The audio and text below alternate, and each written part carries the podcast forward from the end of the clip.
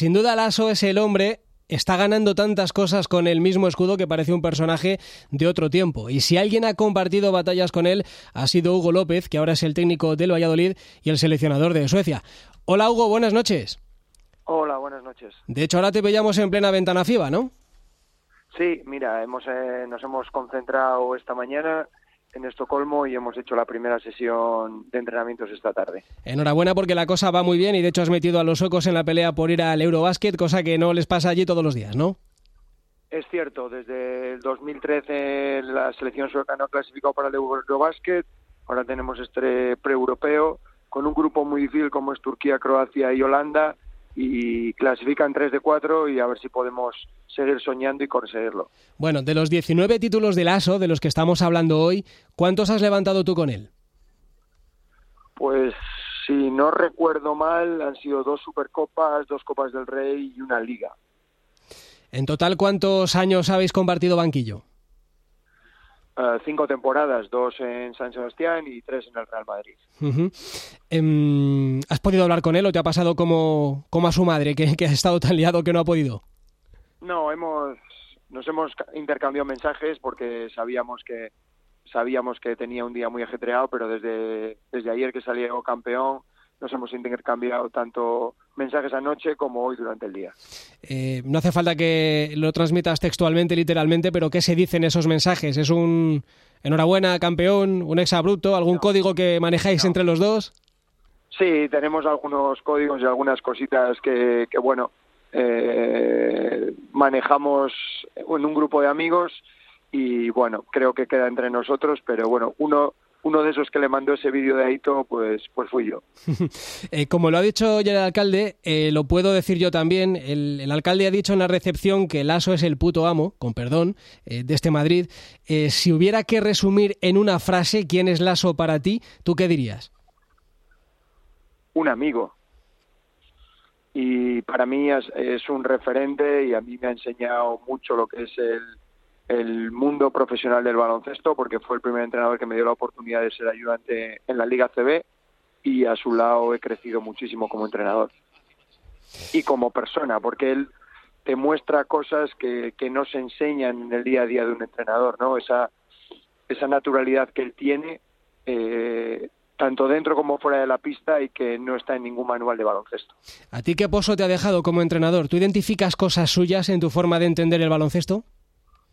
Muchísimas, muchísimas, tanto en el juego en la cancha como en el manejo del grupo y, los cinco años con él me, han hecho ser, tener un filtro muy importante de cara a la relación con los jugadores.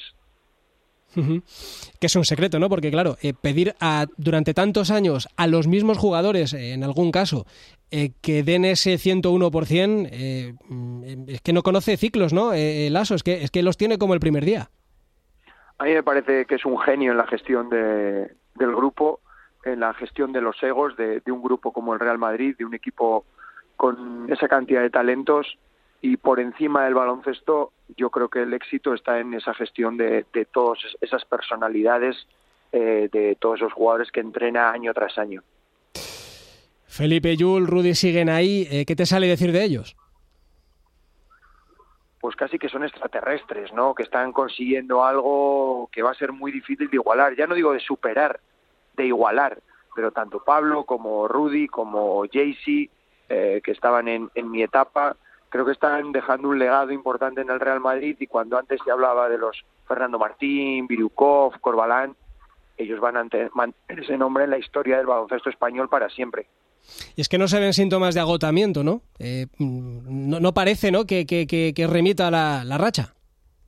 Bueno, ellos van teniendo momentos durante la temporada, pero a mí Pablo me parece que es muy bueno en preparar al equipo para las grandes citas. Y yo que estaba ahí dentro, tanto creo que los jugadores españoles y ya han ido impregnando a, algunos jugadores eh, extranjeros de, de ese gen, cuando llegan las grandes citas se transforman, ponen ese modo ganador y no hay quien les gane.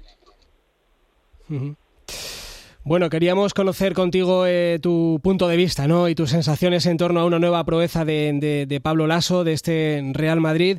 Mm, conocer un poco cómo es de cerca, ¿no? El, personaje, a pesar de que es un personaje también lo suficientemente cercano, y eso también es, es muy de agradecer, ¿no? Yo creo que él es tal y como lo vemos nosotros, ¿no? Eh, el aso.